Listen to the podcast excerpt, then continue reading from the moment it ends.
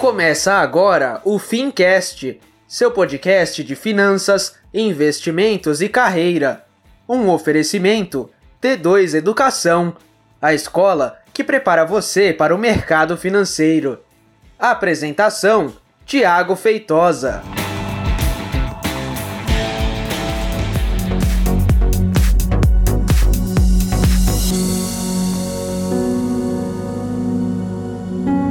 Muito bem, seja então muito bem-vindo a mais um episódio do Fincast. Eu sou o Thiago Feitosa e nesse episódio a gente vai conversar sobre a mudança recente que teve no crédito imobiliário, tá? Que o Conselho Monetário Nacional autorizou essa mudança e eu quero é, bater um papo contigo sobre o que, que, a gente tem a ver com isso, o que, que isso pode acontecer e numa visão mais ampla do que isso, numa visão de mercado, de um jeito mais profundo, para a gente sacar o que está por trás dessa mudança. Beleza? Então quero lembrar, você que está me ouvindo, esse podcast está sendo filmado e postado no nosso canal do YouTube, no canal da T2, no mesmo dia que o, episódio vem aqui ao ar para as plataformas de áudio. Portanto, segue a gente lá nas redes sociais e segue a gente no YouTube também para você assistir caso queira, beleza? Vamos embora bater um papo sobre essa mudança é, no crédito imobiliário. Eu trouxe aqui uma colinha, é claro, né? Porque ninguém é de ferro.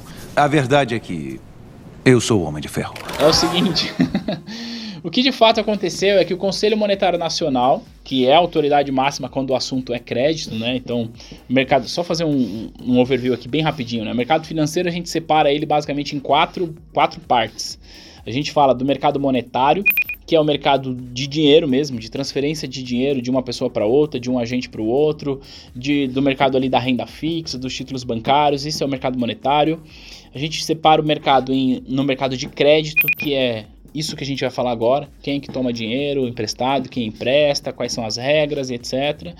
A gente separa o mercado do mercado de câmbio, que é a nossa relação com outras moedas, como que o nosso país conduz isso, e a gente separa isso no mercado de capitais. Então a soma desses quatro caras aqui é o mercado financeiro tá? E aí o Banco Central é responsável por cuidar desses três, monetário, é, crédito e cambial, e acima do, do, Banco Central tem o Conselho Monetário Nacional, que é a autoridade máxima quem estabelece as regras e diretrizes para esses três mercados propriamente dito, embora, claro, ele não deixa de olhar para o mercado de capitais, mas quem cuida do mercado de capitais de, como uma força reguladora é a CVM. Beleza? Fiz aqui esse contexto só para a gente é, entender o que está acontecendo.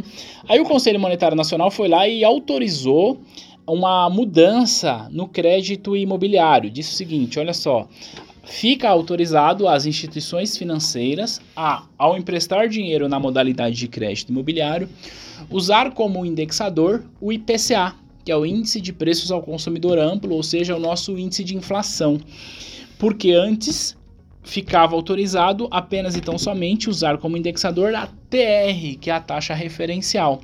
Só que a taxa referencial, ela fez mais sentido em momentos onde a gente tinha a inflação um pouco mais alta e a taxa referencial servia justamente para que o nosso dinheiro é, não perdesse valor perante a inflação, porque tem ali um redutor feito pelo Banco Central para tentar ajustar o dinheiro a essa variação.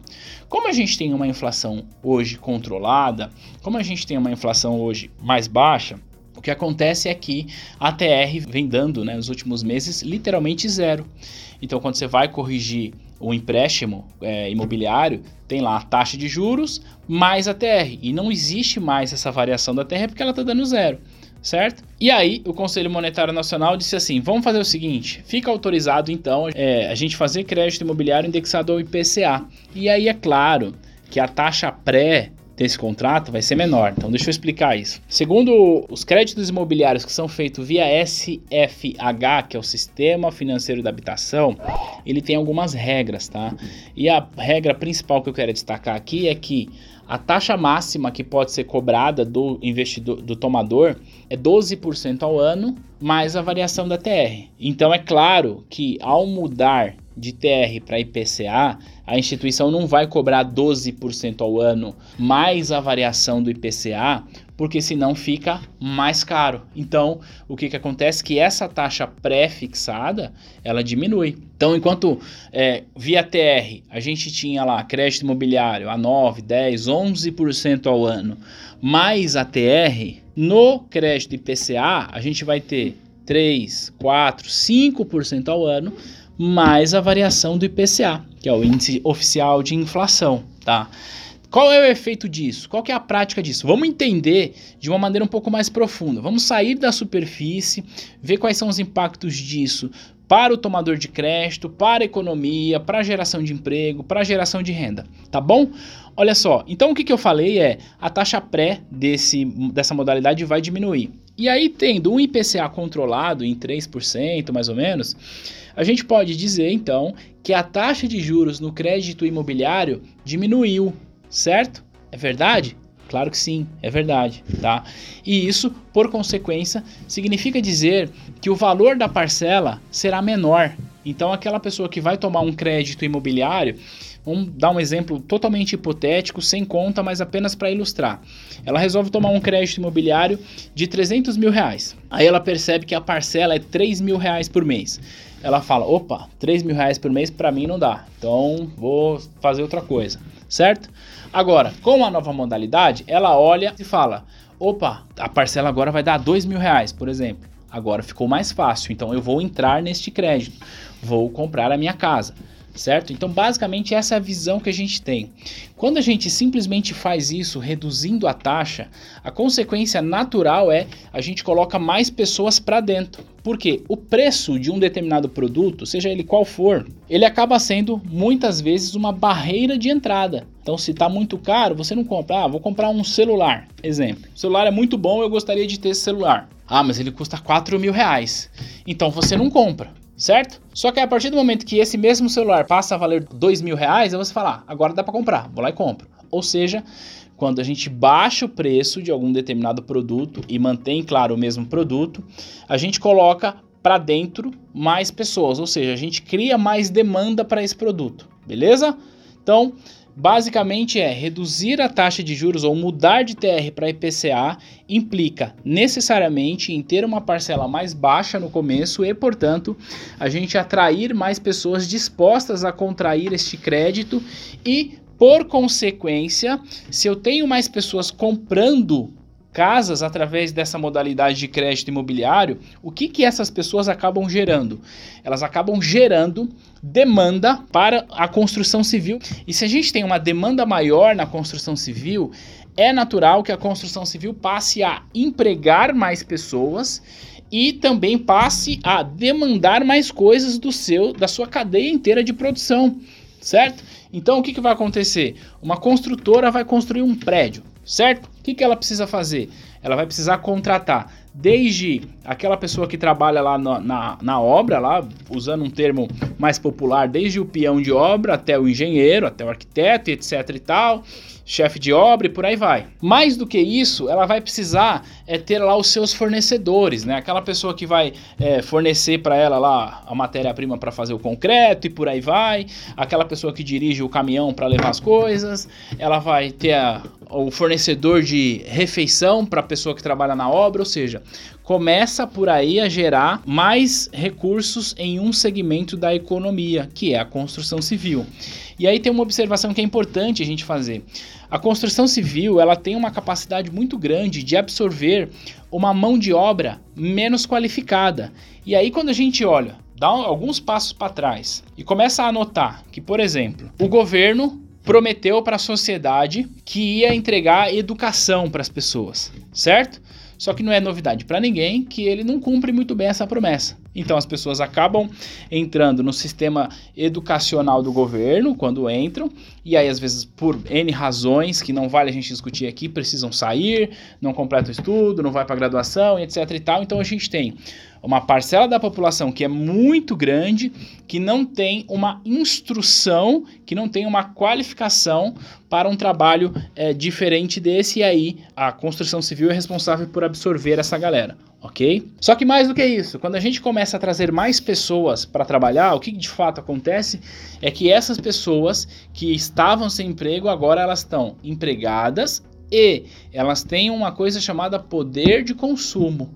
E poder de consumo significa dizer o seguinte: que o seu Zezinho, que estava desempregado e portanto não tinha renda, agora tem renda e, portanto, ele vai ao mercadinho lá do seu Zé comprar arroz, feijão e etc e tal, e aí começa a aquecer a economia em uma coisa que a gente chama de varejo, consumo de primeira necessidade, certo? E aí a gente tem dois segmentos da economia crescendo, que é construção civil e os consumos lá de baixo valor agregado de primeira necessidade. A gente está falando aqui de alimentação, de vestuário e por aí vai. E aí a gente começa a partir disso gerar economia, o que é muito bom, e recuperar emprego. Então, esse é o lado muito positivo de você baixar a taxa de juros, de você mudar ela para o IPCA. Tá? Porque você consegue dessa forma atrair mais recursos para um determinado segmento, beleza? Agora vamos trazer uma reflexão um pouco maior a respeito disso. Será que isso de fato é muito bom para o tomador do crédito? Como eu disse, no primeiro momento isso é bom, porque a taxa de juros é menor e a parcela é menor, certo? Então é bom. No entanto, tem uma coisa que a gente precisa ficar muito, muito, muito ligado. É o seguinte: em 2020, se nenhuma catástrofe acontecer, a nossa inflação está controlada. E aí tá tudo bem. Só que olha só, quando a gente fala de crédito imobiliário, a gente está falando de uma linha de crédito de 20, de 30 anos. Em 30 anos, o que pode acontecer na nossa economia? Em 30 anos, sai o presidente de direita, entra um presidente de esquerda, depois sai um de esquerda e entra um de direita de novo, aí entra um liberal no meio. Acontece tanta coisa em 30 anos que não tem como a gente prever que a inflação controlada que a gente tem hoje, realmente nós teremos ela controlada durante 30 anos. Então o, tomador acaba assumindo um risco é assumir essa linha de crédito. Então esse é o primeiro ponto. E aqui eu não quero ficar falando do governo A ou do governo B tá? Mas eu estou constatando um fato. A gente não sabe quem vai estar no governo amanhã. Não tem a menor ideia. E aí, você garante que você vai ter uma inflação controlada? Se a gente voltar um pouquinho na história, há cinco anos atrás, no segundo mandato da ex-presidente Dilma, a gente teve uma inflação acima dos dois dígitos, percebe? Então, o Brasil ele está, vez ou outra, ele está ali flertando com uma inflação um pouco mais alta e isso é um ponto de atenção. É claro que se a gente tem uma inflação muito alta, o que a gente começa a ter um grande problema que é os próprios trabalhadores vão começar a exigir um ganho maior dos seus empregadores. Até porque faz sentido. Senão o cara, o que, que vai acontecer? Este cara que ganha, sei lá, o cara ganha 5 mil reais hoje e aí teve uma grande inflação e aí ele começa a exigir ganhar 7, 8 mil para cobrir a inflação. Ele está errado em fazer isso? Claro que não. Ele precisa cobrir essa perda que ele teve com a inflação. Só que se a empresa precisa aumentar isso, necessariamente o que, que vai acontecer? Essa mesma empresa que vai repassar isso, que vai pagar o seu colaborador, ela vai, de um jeito ou de outro, repassar isso para os seus produtos e serviços, portanto, aumentar o preço e, portanto, provocar aumento de inflação. Então, a gente entra em uma cadeia que é prejudicial para a economia. Então, esse é o primeiro ponto. A gente não sabe o que vai acontecer com a inflação ao longo do tempo, portanto, tem um risco. Outro ponto importante é que o crédito imobiliário normalmente, tá? Ele é financiado através de um sistema de amortização chamado sistema SAC, que é Sistema de Amortização Constante. O que significa isso na prática? Significa que um crédito imobiliário começa com um valor de parcela e à medida que eu vou pagando as parcelas, as parcelas diminuem, tá? A, a amortização mantém constante, mas os juros vai diminuindo e, portanto, que o valor da parcela de um empréstimo é a amortização mais os juros. O que, que acontece? A amortização está fixa, os juros vai diminuindo, o valor da parcela também diminui, certo? Acontece que esta parcela que vai diminuindo ao longo do tempo, essa parcela hoje, ela é hoje ou não, melhor dizendo, nos contratos indexados a TR, esta parcela ela vai diminuindo mais porque a TR, como eu disse, está zerada. A parcela que é indexada ao IPCA, sim, ela vai diminuir, mas não com a mesma velocidade, com a mesma proporção do que aquele crédito que é financiado pela TR. Tá? Então, o que, que eu quero dizer? O tomador vai pagar menos no começo do empréstimo, a parcela dele vai cair, vai, mas vai cair menos do que cairia se ele tivesse com a TR. Isso é importante. Então não significa necessariamente dizer que ah, ele vai começar. É, vou, dar um, vou dar um exemplo bem, bem hipotético aqui, só para a gente se situar. Imagina o seguinte: o cara fez lá financiamento indexado a TR. Ele começa pagando 3 mil reais e termina pagando mil reais por mês, tá? Porque o valor vai caindo. Esse é só um exemplo hipotético, beleza? Aí ele faz o crédito imobiliário com o IPCA. Ele vai começar pagando, sei lá, dois mil reais e ele vai terminar pagando R$ 1.500. Percebe que ela cai com menos velocidade porque o indexador é um pouco maior. Essa é uma coisa importante que a gente precisa entender porque ela é atualizada é, pelo IPCA. Então esses são os primeiros pontos que eu falei: o risco e a velocidade na queda da parcela, certo? Agora tem uma coisa que é muito, muito importante e muito saudável, tá? Essa coisa é a partir de agora, o crédito imobiliário passa a depender menos da caderneta de poupança. Deixa eu explicar isso para você. Olha só, toda a grana que você coloca na caderneta de poupança, o banco precisa necessariamente pegar um percentual dessa grana e direcionar para o crédito imobiliário através do SFH. Talvez eu erre aqui o percentual, mas eu acho que é 65% do dinheiro que você põe na poupança precisa ser direcionado para o crédito imobiliário. E aí a gente tem alguns problemas com relação a isso. O primeiro problema é o descasamento desta operação na instituição financeira. Deixa eu explicar isso. Olha só. Quando você põe tua grana na poupança, é uma grana à vista. Significa dizer que na hora que você vai sacar, ela tem que estar tá lá e o banco tem de entregar essa grana para você, certo? Só que quando o banco pega essa grana e empresta no crédito imobiliário, é um crédito de 30 anos. Faz sentido que tem um descasamento aqui.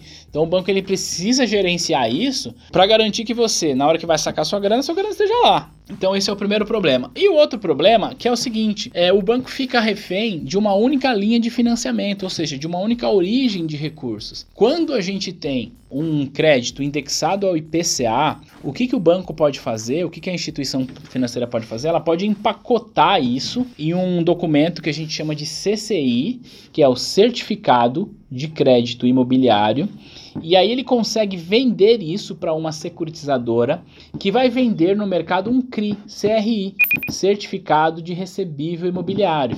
Por quê? Investidores começam a olhar para essa modalidade de investimento e falam: peraí, essa modalidade de investimento aqui está indexada à inflação. Para eu, investidor, é interessante. O que, que eu quero dizer com isso?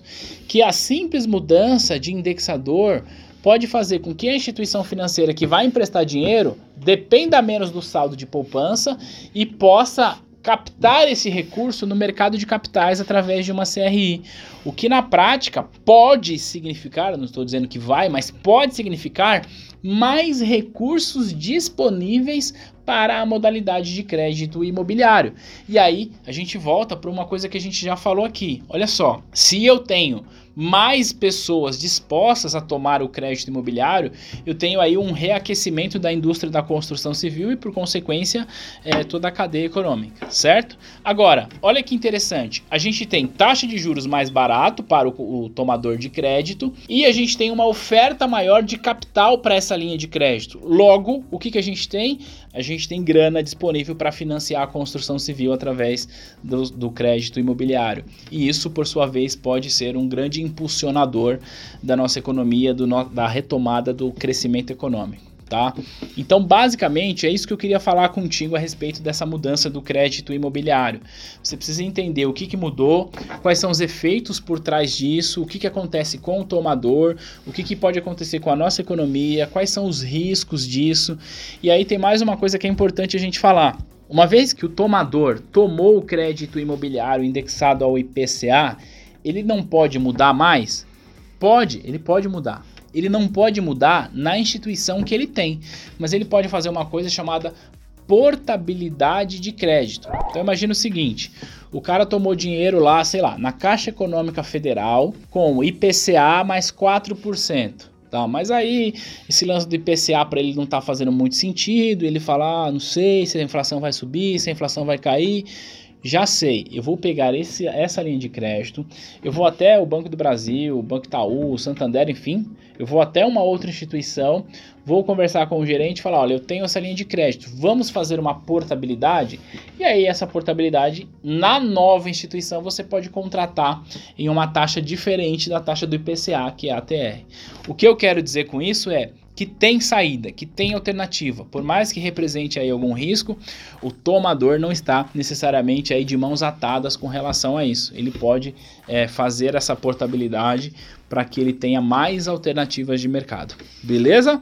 Então, ó, esse episódio eu quis conversar com você de uma maneira um pouco mais profunda para convocar você a sair da superfície e de fato entender o que está rolando com relação ao crédito imobiliário. Ah, Thiago, mas eu não trabalho com crédito imobiliário. Não importa. Qualquer pessoa, mesmo aquela pessoa que não toma crédito imobiliário, que não trabalha, que não tem nenhuma relação com isso, ela pode ser beneficiada com isso. Quer ver um exemplo? Imagina o seguinte: você está desempregado, não sabe o que vai fazer da vida, e aí tá lá caçando emprego, e de repente você descobre que lá na sua casa, do lado da sua casa, contrataram, sei lá, 100 pessoas para construir um prédio. O que você vai fazer? Por que não oferecer marmita para esse pessoal? Percebe que é, as coisas vão se casando? O que eu quero dizer é o seguinte: quando a gente tem este movimento na economia, de um dado setor, esse setor ele não se movimenta sozinho, ele acaba atraindo outros setores da economia e, portanto, pode puxar, pode ajudar o processo é, de recuperação econômica que é, é tão importante para a nossa sociedade, para o nosso país e para que nós tenhamos um pouco mais de qualidade de vida. Certo? Então era isso, eu quis conversar contigo sobre o crédito imobiliário de uma maneira mais profunda. Espero que você tenha gostado, espero que você tenha aprendido e se esse episódio fez sentido para você, vamos conversar. E não esquece de seguir a gente nas outras redes sociais, Instagram @t2educação, pra gente bater um papo sobre isso. Beleza? A gente se fala no próximo episódio. Um grande abraço. Tchau, tchau.